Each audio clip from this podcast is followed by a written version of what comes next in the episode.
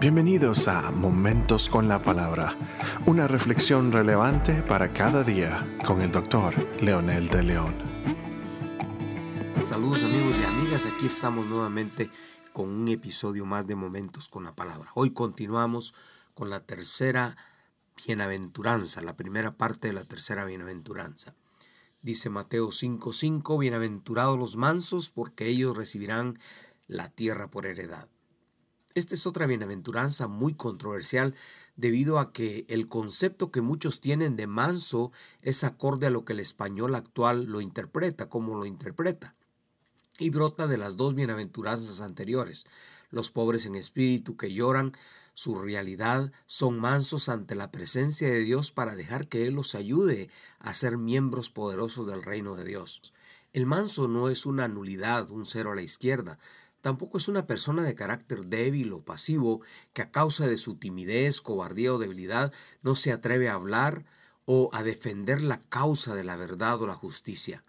No es una persona servil o voluble que se deja llevar por todo viento de doctrina, que cambia de colores como un camaleón según las opiniones de los que le rodean, o que no sabe mantenerse firme en sus convicciones, como dice Bord DF. William Barclay dice, en el español actual la palabra manso no es una de las palabras honorables de la vida.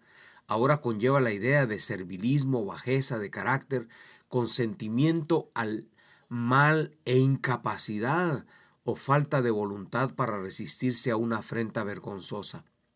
No presenta el reto de una criatura sumisa e ineficaz, pero resulta que la palabra manso en griego praus es una de las palabras grandes palabras de la ética usadas por los filósofos. No existe en español una palabra exacta que haga honor a la palabra en griego, pero quizás la más exacta, la que se aproxima, es apacible. Es una mezcla de autocontrol y humildad. La Biblia de las Américas traduce bienaventurados los humildes, pues ellos heredarán la tierra. En el original dice, bienaventurados los mansos. En el Antiguo Testamento la palabra eh, se menciona, esa palabra mansos, y dice el Salmo 37.11, por ejemplo, los mansos heredarán la tierra y se recrearán con abundancia de paz. Es exactamente la misma cita que Jesús da a sus discípulos en el Sermón de la Montaña y que estamos mencionando en esta bienaventuranza. La mansedumbre no significa debilidad entonces, sino todo lo contrario, significa fortaleza, dominio propio, disciplina. Significa que entendemos la dinámica del ser humano, nadie es superior o inferior a nadie. Significa que entiende la naturaleza del pecado y se somete a Dios para encontrar misericordia. Otro gran ejemplo que tenemos en el Antiguo Testamento de un ser tan manso fue Moisés. El mismo Señor lo menciona cuando dice, no han considerado a mi siervo que ha sido manso. No era débil, él era fuerte, no era arrebatado, era sensato. Su, su, ira muchas veces que se notaba fue controlada cuando de pronto se sometió al Señor. Y así podríamos seguir mencionando tantos atributos que este hombre tenía. Por eso los estudiosos de la Biblia le llaman a Moisés un prototipo de Cristo, no solo por su persona, pero también por su obra y todo el contexto que rodeó a Moisés. En el Nuevo Testamento, las mismas connotaciones que en el Antiguo Testamento significa ternura, como dice Tesalonicenses, significa que entiende la dinámica y los valores del reino.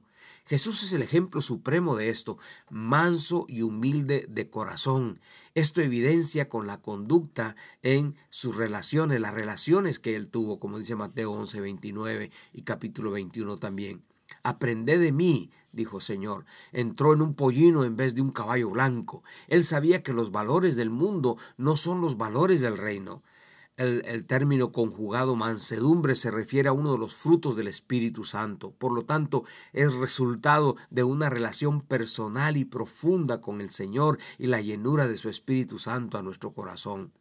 F. dice, el mundo opina que la tierra pertenece a los fuertes, poderosos, prepotentes y ricos. Pero Jesús sostiene que la tierra será para los mansos. El mundo dice, ay de los humildes porque tendrán que soportar toda clase de burla, abuso, impertinencia, e injusticia. Pero Jesús dice, bienaventurados los humildes pues ellos heredarán la tierra.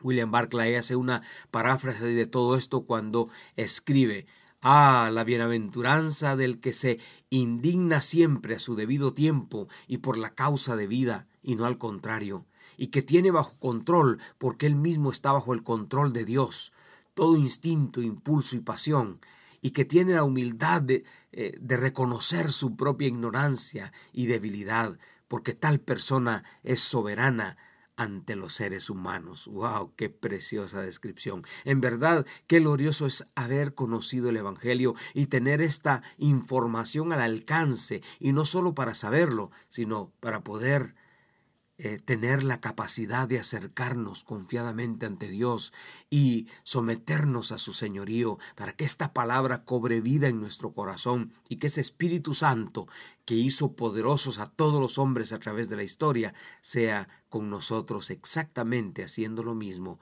para que nosotros seamos más que vencedores por medio de aquel que nos amó. Ore conmigo diciendo, amado Señor, muchas gracias por tu presencia en mi corazón. Gracias por esas verdades profundas, que el ser humilde no es ser ignorante, el ser humilde no es ser débil, el ser humilde es fuerte, como tu palabra lo dice. El eh, Proverbios cuando menciona que el hombre que se conquista a sí mismo es más poderoso que el que conquista una ciudad. Ayúdanos, Señor, a someternos siempre a ti y a reconocer nuestra necesidad. En el nombre de